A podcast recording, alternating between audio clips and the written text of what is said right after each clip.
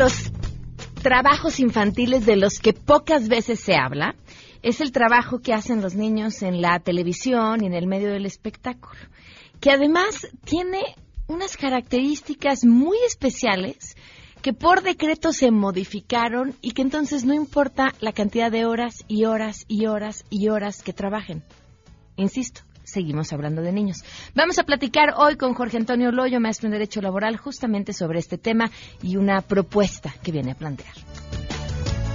Además, recapitularemos con Bernardo Barranco lo ocurrido desde el primero de julio.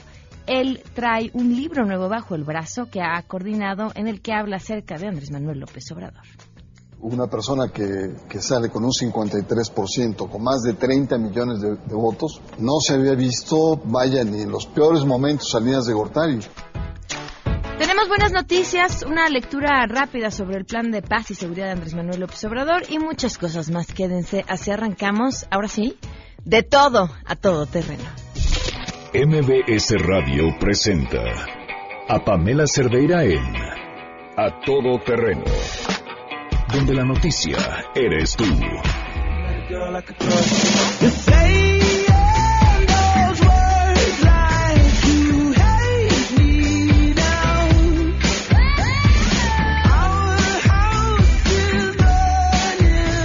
buenas tardes, gracias por acompañarnos en este jueves 15 de noviembre del 2018. Janine, ¿cómo estás? Bien, Pam, buenos días. ¿Qué vamos a, a todos. Pues es viernes chiquito, entonces okay. vamos entrando en calor con música este, pues así rica para ir. Ya salió el sol. Ya salió Después el del sol. frío con el que estuvimos ayer y amanecimos todavía hoy, ya salió el sol. Pues y también podemos saludar al sol si alguien quiere okay. proponernos canciones Perfecto. para el sol que no se vaya. Que te escriban en Twitter. Arroba Janine MV. Perfecto, gracias, Janine. El teléfono en cabina 5166125, el número de WhatsApp 5533329585, a todoterreno arroba mbs.com. En Twitter, Facebook e Instagram me pueden encontrar como Pam Cerdera. Les recuerdo que el día de mañana vamos a estar transmitiendo desde la Feria, Internacional del Libro Infantil y Juvenil en el Parque Bicentenario.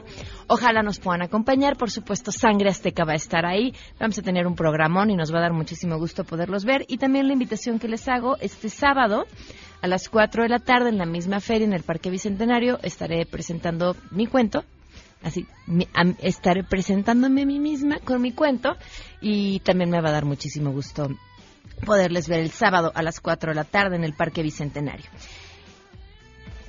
Ah, por cierto, por cierto, felicidades a Jesús Rodríguez, de escucha que cumpleaños hoy. Jesús, te mandamos un fuerte abrazo. Corrían las campañas, acababan de empezar las campañas y un fragmento del documental de Andrés Manuel López Obrador que produjo Pigmenio Ibarra llamaba la atención porque en este pequeño documental ya hablaba acerca de esta participación que los militares tendrían dentro de la seguridad en la conformación de un nuevo cuerpo en el que policías y militares estarían involucrados. Lo comentaba en su momento eh, justamente con Alejandro Ope, quien nos hace el favor de acompañarnos esta tarde. Y bueno, pues faltaba información. Pareciera que alguna de esta información llegó ayer con este de plan de paz y seguridad que se presentó. Y te agradezco muchísimo, Alejandro Ope, que nos tomes la llamada. ¿Cómo estás? Muy buenas tardes. Buenas tardes, buenas tardes, Victoria. ¿Qué lees de todo esto? Mira, eh, ya, lo que acaba siendo la Guardia Nacional es una suerte de Gendarmería 2.0. Uh -huh.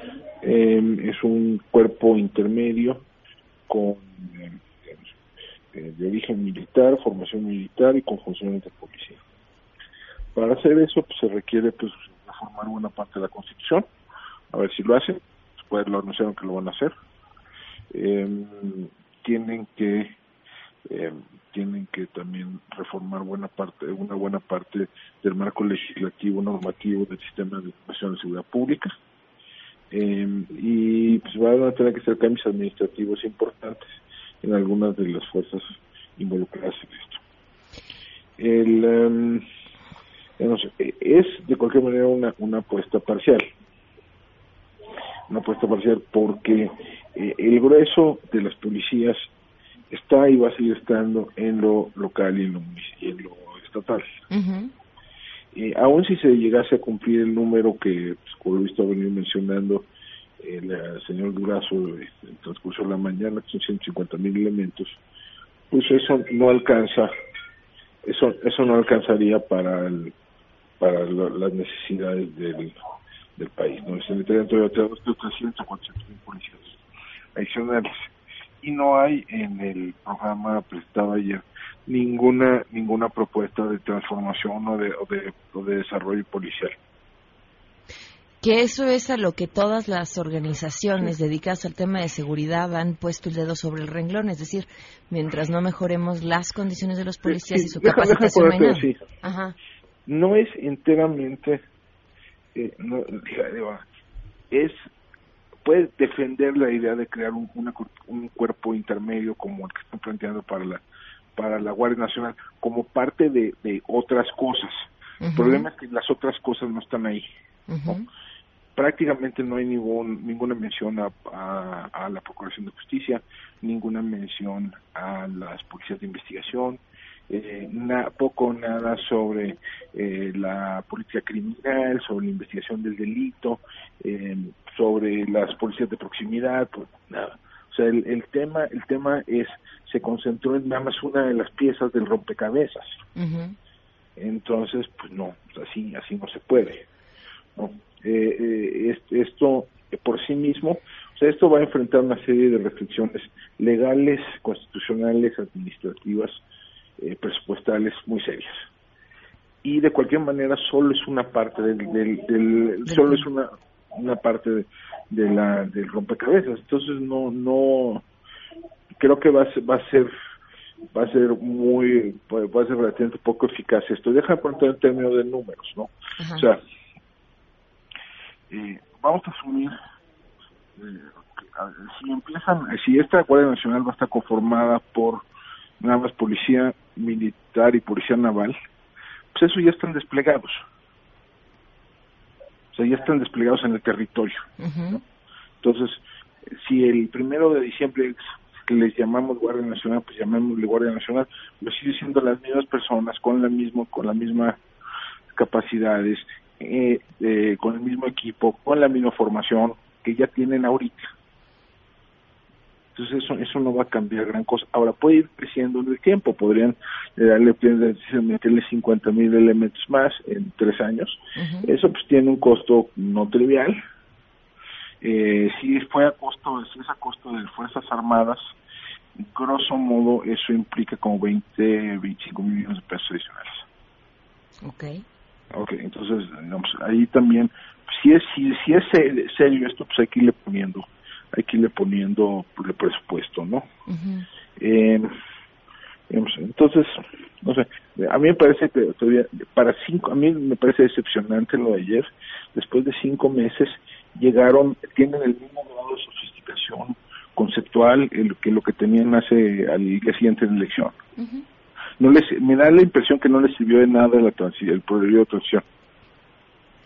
Me, me pregunto además, pues los foros que en teoría iban a servir también para darle forma a esta estrategia. No, no logramos, digo, la parte de justicia transicional, de amnistía, etcétera, que hay un, hay un capítulo del presentado ayer pues de nuevo sigue teniendo la misma el, mismo nivel de detalle que tenía esto hace varios meses.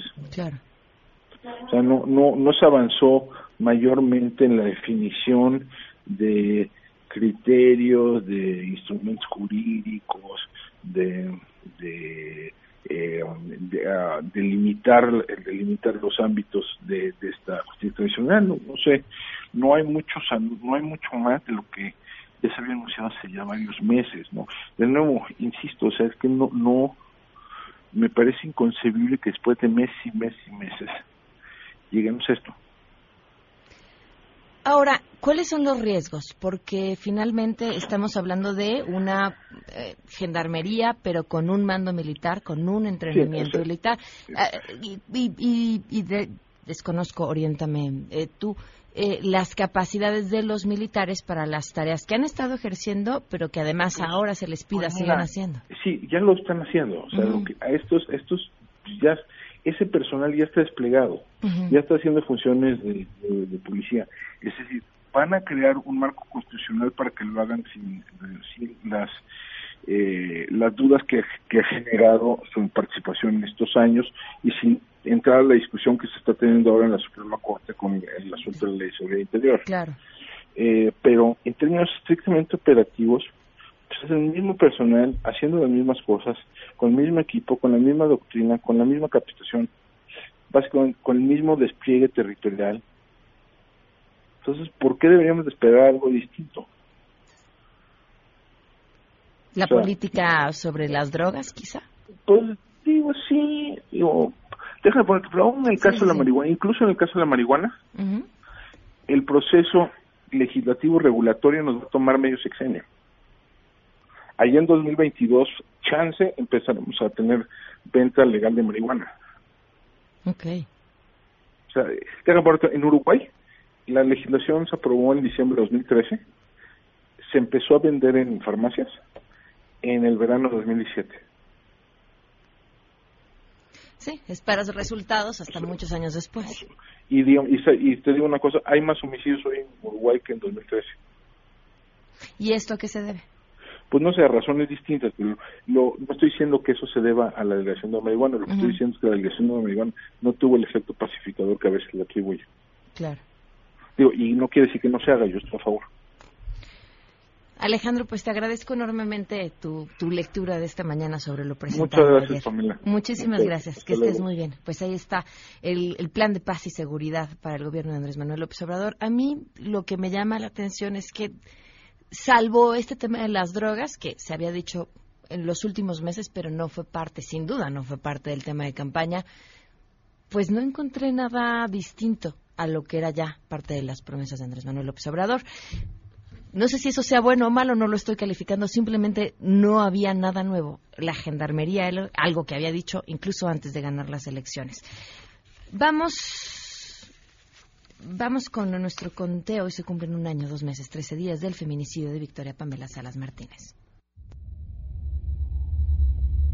Que sigan las investigaciones. Siguen esperando y, teniendo todavía los resultados de los este, peritajes que mandaron a analizar. A tres meses todavía están esperando los resultados de esa investigación todavía. Victoria, nada. Un año, dos meses, trece días. Y ahí está una de las claves, ¿eh? La impunidad.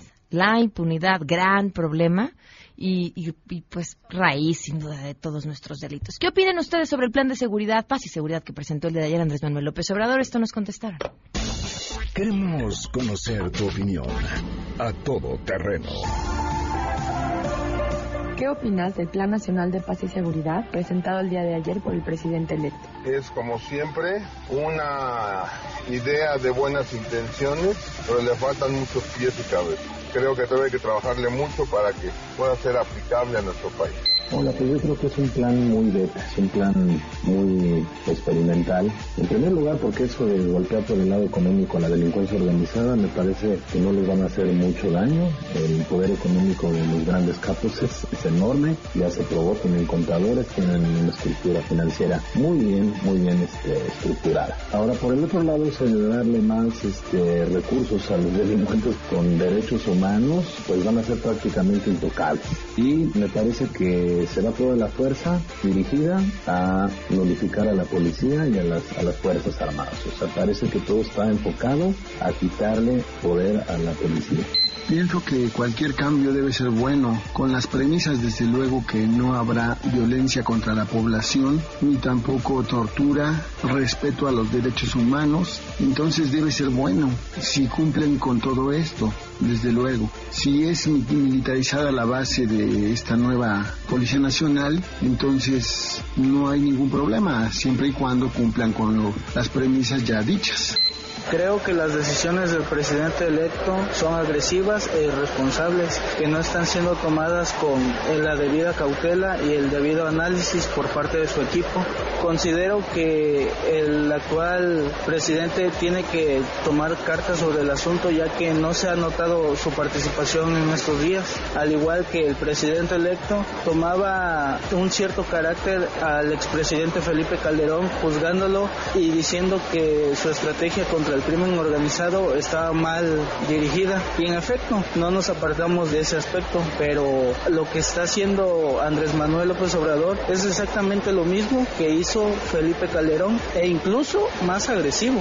El problema no son las propuestas ni quien las haga. Tenemos todos los reglamentos y, leyes necesarias para tener un país tranquilo y en paz. El problema es que nadie cumple esas leyes, siempre tenemos una excepción. Por lo cual, no importa si tenemos la mejor ley o no, es como tener un superauto deportivo y no saber manejar. No importa qué tan buenas sean las propuestas o las intenciones, y siempre vamos a tener una excepción a ellas. Híjole, creo que faltó lo de atención a víctimas y algo muy importante, ¿qué va a pasar con el sistema judicial, la impartición de justicia? Mucho policía, mucho ejército afuera, si agarran a los malos, los meten en la cárcel y va a seguir ese mismo sistema. A todo terreno. 12 con 17 minutos y tenemos la información. Vamos con mi compañera Nora Bucio.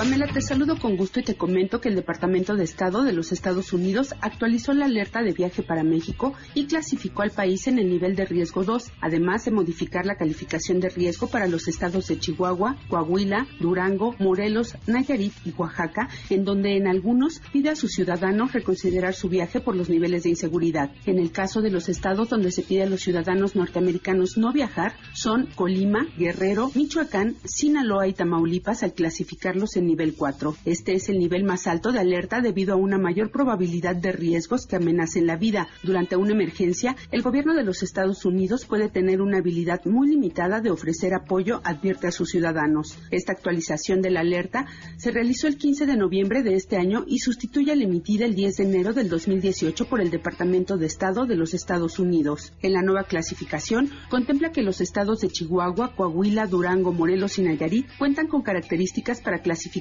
en nivel de alerta 3 y recomienda reconsiderar el viaje o en la medida de las posibilidades evitar el viaje debido a riesgos serios a la seguridad. En el caso de estas y otras entidades, el gobierno de los Estados Unidos advierte que existen altos niveles de violencia por la actividad de organizaciones criminales. En el caso de Oaxaca, el nivel de alerta se ubica en 2, el cual solo recomienda estar alerta a mayores riesgos a la seguridad, pero pide a sus empleados no viajar a las zonas del Istmo, Juchitán de Zaragoza, Salina Cruz y San Blas. En el caso de la Ciudad de México, México, la alerta de viaje se mantiene en nivel 2. Sin embargo, pide a sus ciudadanos extremar precauciones debido a la delincuencia y advierte que tanto el crimen violento como el no violento prevalecen en la Ciudad de México. Las estadísticas del gobierno mexicano indican que los incidentes criminales en la ciudad capital ocurren a una tasa significativamente mayor que en gran parte del resto del país. Pide además prestar atención a las áreas fuera de las zonas turísticas frecuentadas, aunque los delitos menores también ocurren con frecuencia en las zonas turísticas. Barrios como Tepito y Guerrero requieren vigilancia adicional, especialmente en la noche, advierte la Embajada de los Estados Unidos, informó Nora Bucio.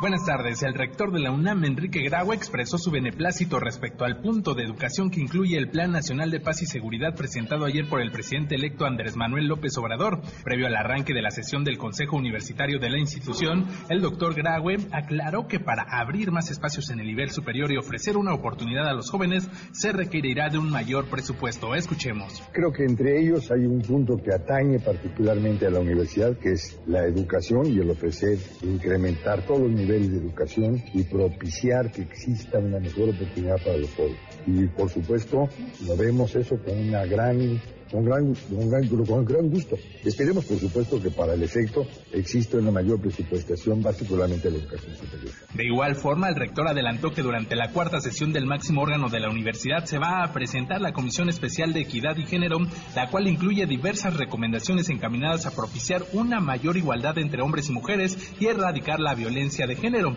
Así se refirió a la violencia que ha aquejado a la comunidad universitaria. Sucede que el país requiere indudablemente una mejor seguridad hay dos claros, dos casos claros de feminicidio recientes de estudiantes nuestras, una del CCH Oriente y otra de la Altitlán, que efectivamente no sucedieron instalaciones universitarias, pero que afligen de cualquier forma a la juventud y a México, de toda la sociedad. Informó Adrián Jiménez. Gracias, ¿qué tal? La Secretaría de Protección Civil de la Ciudad de México continúa con los recorridos en las zonas altas, donde más impacta la onda gélida del Frente Frío número 10, con la finalidad de prevenir cualquier situación que ponga en riesgo a la población. Precisó que este jueves habrá ligero ascenso de temperatura con una máxima de 19 grados al atardecer y mínima de 12 en la noche. Dominará cielo despejado a medio nublado sin condiciones para lluvias y operarán vientos del norte de 15 a 30 kilómetros por hora. La intensa masa de aire continental polar que impulsa el frente frío número 10 se desplaza al oriente al tiempo que modifica sus características térmicas. Estas condiciones favorecerán ligero ascenso de las temperaturas y disminución en el potencial para lluvias en los estados del centro del país. Aunado a ello persistirá el evento de norte en el litoral del Golfo de México, informó Juan Carlos Alarcón.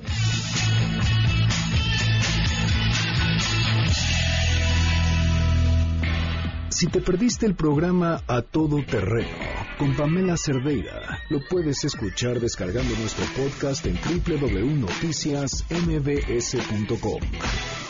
Pamela Cerdeira regresa con más en A Todo Terreno, donde la noticia eres tú. Marca el 5161025. Interesantísimo, como siempre, tener la oportunidad de platicar con Bernardo Barranco. Bienvenido, ¿cómo estás? ¿Qué tal? Buenas tardes. Trae bajo el brazo un libro que ha coordinado de lo más interesante con textos de diferentes personas alrededor de quien pues diría, podríamos decir quién ha sido la figura de los últimos meses, pero yo creo que ha sido la figura de los últimos 18 años, Andrés Manuel López Obrador y los seis más que nos siguen se llama AMLO y la Tierra Prometida y me comentabas, Bernardo, eh, un poco sobre la razón del título para entrar en esta conversación. Sí, muchas gracias. Eh, fíjate que el, título es una metáfora bíblica, sobre todo que Andrés Manuel se ha presentado como se presentó como un candidato muy religioso, hablando de valores y haciendo cercanía con diferentes iglesias. Entonces, eh, el, tema es qué es tal la cantidad de expectativas que ha levantado, que se manifestaron en 53% de los votos, hay que recordar, más de 30 millones. Ha sido el presidente más votado en los tiempos modernos y con muchas expectativas.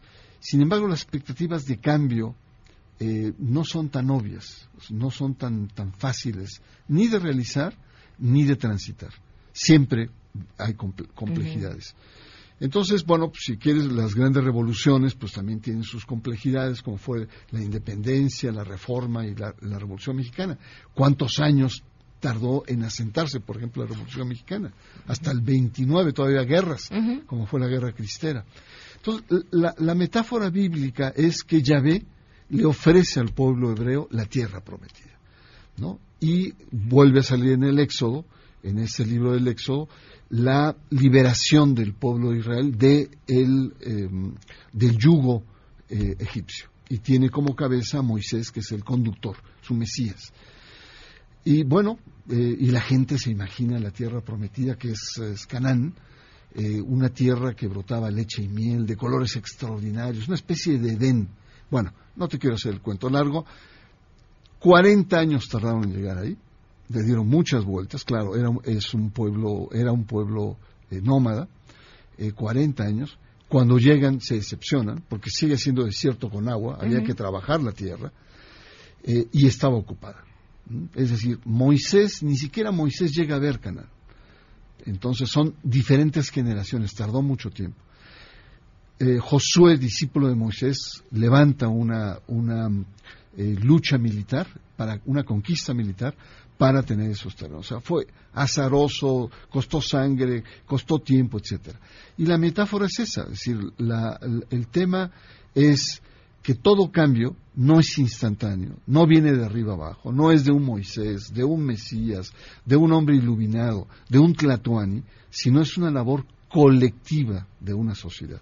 Si realmente la sociedad votó por un cambio, harta de lo que tú quieras, tiene que participar en, este cambio, ¿no? Entonces, un poco es eso. Y tendremos paciencia, porque seis años para, para los cambios que se le están exigiendo, no desde ahora que se le han exigido al gobierno, no es nada. Es nada. Incluso este que ha empezado a trabajar antes de llegar al poder. No, no, y, se nota porque eh, eh, Andrés Manuel López Obrador se convierte en presidente de facto desde el primero y ha marcado la agenda y, incluso ha tenido ya iniciativas de gobierno. Eh, eh, sí, se ve que tiene prisa. Pero mira, Eh, de todo lo que ha prometido, con, serían como tres grandes eh, ejes lo que, lo que está ahí. Uno de ellos es, evidentemente, el tema de violencia, que es un tema muy serio. El segundo es el tema de corrupción, que es una de las banderas que él, que él ha planteado, todo lo que es impunidad, corrupción. Y el tercero es desarrollo, es crecimiento económico con, con equidad. Eh, no es fácil, no va a ser fácil. Y no va a ser fácil porque eh, puede representar una manera nueva de gobernar, de una manera nueva de tener relación con ese gran capital que han constituido sus votantes. Eh, una nueva manera de relación con los grupos de poder, con los grupos de interés, con los grupos fácticos, con los señores del dinero, ¿no? Eso te quería preguntar justo en el corte y nos agarró ya el programa y teníamos que empezar a platicar al aire, ¿no? Es, me parece, desde la visión de Andrés Manuel, por lo que le he leído y demás, está mm, ser, ser para el poder lo que fue Juárez para la Iglesia. Sí, en cierto sentido, cuando él plantea una, una diferenciación, ¿no?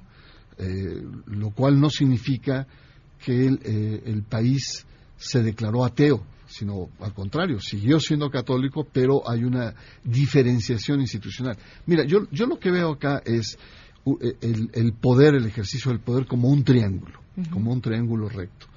En el triángulo recto está el Estado en, en la cabeza, una de las puntas, está la sociedad, el pueblo, como, como, diría Andrés Manuel, y por otro lado están los, los grupos de poder.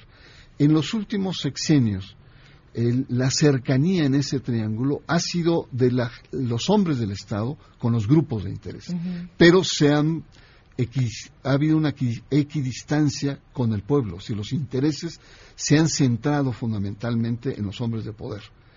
Cuando Andrés Manuel plantea una cercanía con la sociedad, evidentemente que se distancia de los intereses de, de, de, los hombres de poder. Fox tenía un mandato parecido al de Andrés Manuel, limpiar el país con un mandato de cambio, uh -huh. la alternancia, todo lo que simbolizaba, pero se pliega el poder. Uh -huh. Felipe Calderón llega tan debilitado que el poder lo arropa para poder ser presidente. Y Peña Nieto entra con sus reformas negociando con el poder. Entonces estamos ante un nuevo esquema okay. que a lo mejor no nos gusta, pero el, el, tema central es cómo pasamos de una democracia, podríamos decir, electoral a una democracia participativa. Cómo nosotros dejamos de incidir o somos ciudadanos de voto para convertirnos en, en, en ciudadanos. ¿Cómo? ¿No? Con la participación, uh -huh. ¿no? Es decir, hay un gran temor hoy en los analistas de decir la presencia autoritaria de Andrés Manuel López Obrador nos va a remitir a los años 70, donde el presidente era el factotum, era el hombre de una, una presidencia imperial. Muchos creemos que esto es imposible. Es decir, la sociedad mexicana no ya es de no los es 70. Y las, por ejemplo, porque las consultas es lo que plantea como... Ah, es que ay, quiero llegar. Yo entiendo, la sociedad tenemos que participar. Pero uno ve esas consultas y dice, pues si la decisión ya está tomada. Sí. ¿A qué va uno a participar? Sí, sí, sí, sí. Creo que eso lo tiene que afinar. Lo tiene que afinar porque la verdad eh, resulta risible en este tipo de consultas. Uh -huh. eh, déjate eh, de que la decisión ya está tomada. La forma en que se hace claro. la consulta, ¿no? Así, digamos en lenguaje coloquial, son consultas cuchas, ¿no? Uh -huh. O sea, no le falta más formalidad. Ahí tienen que reformar el artículo 35. El artículo 35 está, que es sobre consultas, eh, está hecho para que no se hagan consultas, una cantidad de firmas impresionantes okay. para poderla meter, en fin. Yo creo que ahí hay que afinar mucho, tiene que afinar mucho. Pero, ojo, estas consultas, tomas de decisiones son el inicio. Vienen temas centrales como el, de, el tema de educación, que ahí también van a crujir los huesos. Déjame decir, viene el tema energético que ahí no solamente son empresarios locales y personajes o grupos de interés locales, son grupos de interés globales a uh -huh. nivel internacional. Entonces yo, yo lo que creo es que estamos a las puertas de cambios importantes, eh, que si realmente se quieren hacer cambios, no se puede dejar solo a un gobierno, para bien o para mal, se tiene que haber contrapesos. Uh -huh. Y los contrapesos no solamente son grupos de interés, están los intelectuales, están los, las universidades, están los medios de comunicación, a condición de que realmente fortalezcamos nuestra democracia y que tengamos una oportunidad de sanear, porque hay que reconocerlo, Pamela, el tema de la corrupción, el tema de la erosión de la, de la clase política, una clase política a todas luces gandalla en este país, que se, se nutrió a sí misma y que a través de esta elección ha sido profundamente sacudida. Tenemos partidos en crisis, todos ellos. No tenemos partidos, es más, porque Morena no es un partido, es un movimiento social. Entonces hay que repensar reestructuras de construcción de, un país. Que las condiciones no son muy buenas, hay que decirles no. Ha entrado con, con tensiones. Que el contexto internacional tampoco es muy bueno. Estamos en una oleada nacionalista, que nacionalismo puede ser un nacionalismo de derecha como es Trump o como es Bolsonaro. Bolsonaro es, es eh, un nacionalismo neofascista. O sea, hay muchas tentaciones que, eh, digamos, están haciendo el entorno, un entorno complicadísimo, complejo y pero al mismo tiempo apasionante, ¿no? Por lo menos tú y yo vamos a tener mucho trabajo en los próximos meses. Sí, sí, desde este punto de vista es de lo más interesante. Claro. Pero interesante puede significar muchas cosas. ¿Cómo, regresando a tu libro, cómo seleccionaste a las diferentes personas que participan con sus Mira, es una alineación, yo te diría, es una alineación eh, muy sólida de gentes de diferentes corrientes, plural Está eh, Carmen Aistegui, que prologa el libro, Francisco Abundis, Mario Amparo Casar, Juana Inés de Esa, hija de, Germán de Esa, Rogelio Gómez Hermosillo, Julio Hernández Astillero, está Daniel Moreno, Ricardo Rafael, Ana Sainz y Genaro Villamil. Em, los elegí que eran personas reconocidas eh, en su ámbito, personas con capacidad de comunicación. Son textos muy cortitos, son chiquitos, el libro no es grueso, son 10 ensayos, y les pedí que fueran particularmente didácticos, que escribieran para un público abierto, eh, masivo. Entonces, e, evitar tecnicismos y tal, ¿no? Y, y, sobre todo vincular lo que pasó el primero de julio con los aspectos que están. Te, te pongo dos ejemplos. Uno, el ejemplo de Genaro Villamil. Él escribe sobre el tema de violencia. Y él eh, eh, plantea, las elecciones del el primero de julio, 17-18, han sido las más violentas en la historia de México. Ha habido más de 60 asesinatos de candidatos y políticos y cerca de 700 atentados en todo el país. Bueno, ya se nos olvidó, ya no sabemos, de la verdad estamos en otra cosa. ¿Quiénes ocuparon su lugar? Porque, eh, porque el crimen eligió a otros. ¿Qué intereses están, se están dando? Están focalizados en ciertas zonas. En fin, y así en cada uno está Rogelio Gómez Hermosillo, habla, hace una investigación sobre el tema de pobreza, y de cada eh, tres mexicanos, uno se le ofreció comprar el voto o coaccionarlo. Uno.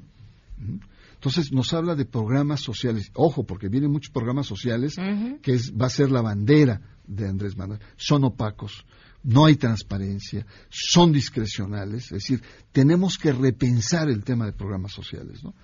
Y algunos que, tienen como incluso posturas diferentes. Por ejemplo, eh, Amparo Casar hace un extraordinario análisis de cómo Morena tomó todo, a nivel nacional, a nivel, etcétera, y dice que toda eh, democracia moderna, lo central son los contrapesos. Y en México, desde Cedillo, hemos tenido contrapesos.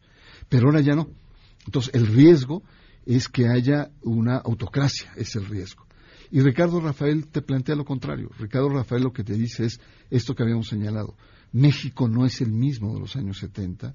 Hay eh, presencia a, a diferentes niveles, lo cual hace muy difícil que uno por sus pistolas empiece a hacer lo que se le antoje no en la complejidad que tiene México. Y lo hemos visto. Los debates en torno al aeropuerto, los debates en torno a las comisiones bancarias, el polvo que se ha levantado a todos los niveles. Entonces, eso hace que, si bien no haya contrapesos formales, pero haya contrapesos importantes en la vida de la sociedad, lo cual nos hace como replantearnos esta, esta democracia de ciudadanía que es importantísima. AMLO y la Tierra Prometida de Bernardo Barranco. Muchísimas gracias. No, al contrario, muchas gracias a ti. Damos un espacio y Si te perdiste el programa A Todo Terreno con Pamela Cerdeira, lo puedes escuchar descargando nuestro podcast en www.noticiasmbs.com. Estamos de regreso. Síguenos en Twitter, arroba Pam Cerdeira, Todo Terreno, donde la noticia eres tú. Continuamos.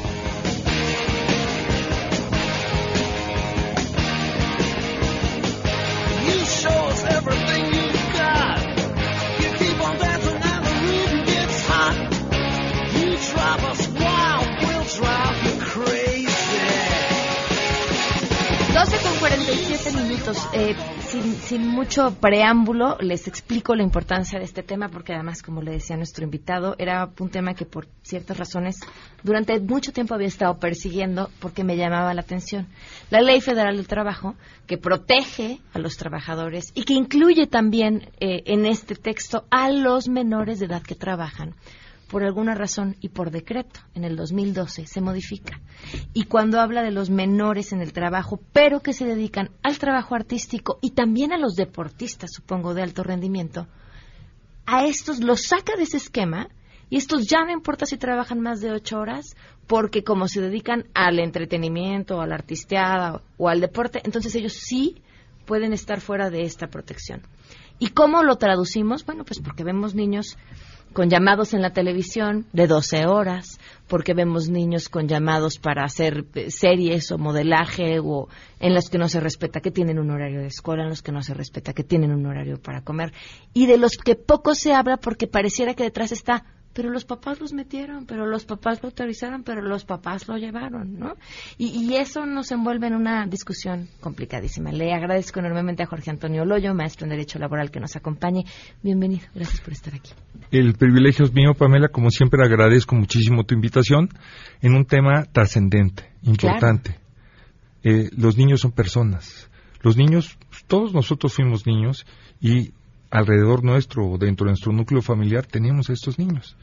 Y efectivamente, em, debido a unas presiones internacionales para que adoptáramos los ocho convenios fundamentales de la Organización Internacional del Trabajo, de la OIT, es que se pidió al gobierno mexicano se ratificara el convenio 138 que habla precisamente sobre el trabajo de los menores. En México durante mucho tiempo eh, inicialmente eh, las edades eran menores cuando, cuando salió la Constitución, pero eh, recientemente la edad menor de trabajo era de 14 años y estaba prohibido genéricamente el trabajo de estos menores de 14 años. Em, aquí el tema es lo que... La, verdad es que ahora que te escucho, eres una experta en el tema. No, es que traté de... Buscaban testimonios y nadie quería hablar porque les daba miedo que sus hijos se quedaran sin trabajo y entonces no querían contar las atrocidades que estas empresas que venden productos para niños les hablan a los niños, les estaban haciendo. Claro, esa es la primacía de la realidad, es lo que sucede día a día. Nosotros no nos podemos tapar, eh, no podemos tapar el, sol con un dedo. La realidad es que, de acuerdo a cifras y estadísticas nacionales, existen cerca de más de dos millones y medio de niños que trabajan. Dentro de este trabajo hay dos tipos de trabajos. Las peores formas de trabajo infantil, donde los niños son sicarios, donde hay prostitución, donde hay todos estos delitos que tienen que ver con estos niños que no deberían estar en ese ambiente. Hay otros tipos de trabajos que son industriales, que son en el campo, que son muy peligrosos. Y hay unos trabajos privilegiados para estos seres que están dotados con estas aptitudes especiales, como las artísticas, como las deportivas, como las científicas, que en la realidad sí trabajan. Prestas un trabajo libre, prestan un trabajo personal, es dentro de una jornada, bajo las órdenes de alguien y con una compensación que a todas luces es salario. Eh, aquí entre nos, yo no entiendo bien qué es lo que sucedió en el 2012, que en esta reforma monstruosa de muchísimos preceptos legales, en esta reforma preferente que, inició el, presidente Calderón y que concluyó con, el presidente eh, con el inicio del gobierno del presidente Peña Nieto, cómo es que este artículo se introdujo. No sabemos de quién, quién fue la mano que meció la cuna, pero lógicamente fue con muy malas intenciones. Nosotros sabemos que en la realidad, y nosotros lo constatamos, yo pertenezco eh, orgullosamente al jurídico de un sindicato que se dedica exclusivamente a proteger el trabajo artístico, que es la ANDA, y he estado en contacto con estas realidades y sí, nosotros tenemos nóminas levantadas donde desde la época de Chachita, ¿no? Hasta en la época actual hay niños, actores que trabajan unas jornadas que ningún adulto debería de trabajar. Imagínate, menos un niño que no juega, o sea, no se toma en cuenta este mayor interés. La parte grave es como un grupo de legisladores de las dos cámaras eh, osaron deslaboralizar, sacar del mundo más protectivo que existe, más, con mayor protección, como es la Ley Federal del Trabajo, que precisamente uno de sus principales objetivos es proteger esta clase de trabajo a un mundo desregulado, en el que ahora el único garante de que se cumplan estas normas es un tutor o es un padre, que como bien lo mencionaste, muchas veces tiene un conflicto de intereses, el interés económico este, este punto la verdad es que es vergonzoso. ¿Cómo puede ser que se haya prestado todo este grupo de legisladores con el supuesto propósito de cumplir con una norma constitucional que tiene excepciones? Hay un, hay un autor, un filósofo del derecho, Alexi, que nos dice que no existen derechos absolutos. Bueno, donde no existe este derecho absoluto es el no trabajo de los menores de 15 años, porque hoy en día la Constitución es lo que establece. Entonces, ¿qué pasa con esos niños actores que desde bebés hasta la edad de 14 años prestan sus servicios personales y subordinados dentro del espectáculo, dentro de los deportes, dentro de la ciencia. Son trabajadores. Están definidos en la ley como trabajadores. Los convenios internacionales salvan. El mismo convenio 138 eh, se refiere y tiene excepciones sobre el trabajo artístico, que se puede prestar con mucha protección excepcional. ¿Quién puede ser el único garante de que este trabajo sea decente, que sea digno? Los sindicatos. Y déjame decirte, nuestra propia Ley Federal del Trabajo, increíblemente, impide a estos menores trabajadores, que nadie me puede discutir que es una realidad que trabajen, impide que se sindicalicen, cuando curiosamente otras normas internacionales establecen esa posibilidad. Pues es que sería la única forma de garantizar con una constitución de donde quedaron fuera que estos niños puedan tener seguridad y límites en las horas que los están haciendo trabajar. Ahora, es muy interesante porque la gran mayoría de los patrones, algunas eh, excepciones incorrectas o indebidas, siguen respetando esta forma de crear el derecho que son los convenios, son los contratos colectivos. En estos, dentro del propio estatuto de la Asociación Nacional de Actores y dentro de estos convenios ya se encuentra regulado el trabajo de estos menores de 15 años.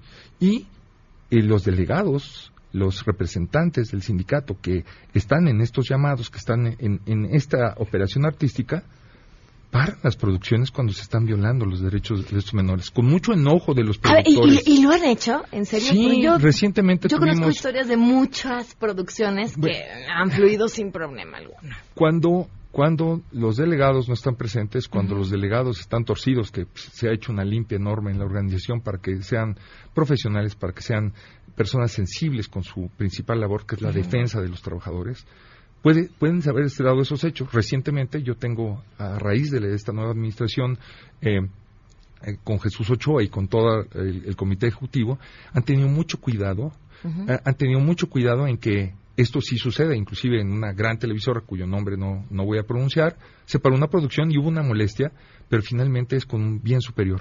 Ningún padre puede hacer eso que hace el sindicato, ponerse tete a tete con el, con el empresario y decirle esto es incorrecto y tienes que parar o tienes que respetar.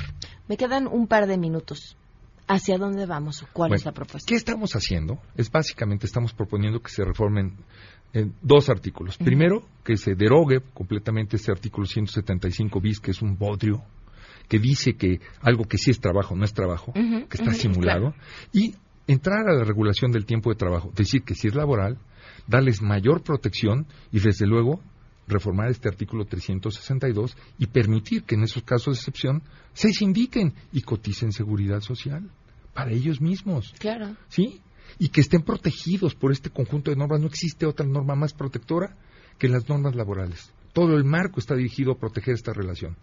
Y existen los elementos. Entonces, ¿qué estamos haciendo? Estamos contactando a todos estos eh, diputados, estos senadores, estos, eh, estas asociaciones de, eh, profesionistas, de abogados como la NAD, que ahora dirige un ex compañero mío de doctorado, Nair Velasco, muy dignamente, nos ayuden a pedirles a estos legisladores que eh, observen esta petición y que la aprueben que la aprueben para el bien de la niñez mexicana, para que no esté en mano de, de, estos señores desalmados que lastiman el adecuado desarrollo de los niños en el trabajo artístico. Bueno, pues estaremos al tanto de la respuesta de los legisladores. Sí, es, de verdad es un tema importantísimo, interesantísimo y creo que también cabría tantito la ética en todas esas empresas que utilizan a niños para su publicidad, pero siéntense con sus agencias, pregúntenles a qué hora dan llamados a los niños, cuántas horas trabajan, en qué condiciones están trabajando, porque tendrían que existir, exigir, perdón, lo mínimo eh, que exigiría para cualquier otra persona que estuviera trabajando. Horarios adecuados, tomar en cuenta que los niños tienen que estudiar, tienen que ir a la escuela, tienen una serie de necesidades importantísimas, ¿no? Jugar, claro, o sea, mucha ética, ética nada más en todas esas empresas que de una u otra forma se están viendo beneficios por el trabajo de estos niños. Muchas gracias. El agradecido soy yo. Bonito, bonito día. Igualmente nos vemos y se quedan en mesa. Para todos mañana desde la FILIG en el Parque Bicentenario a todo terreno y mañana ¡al viernes!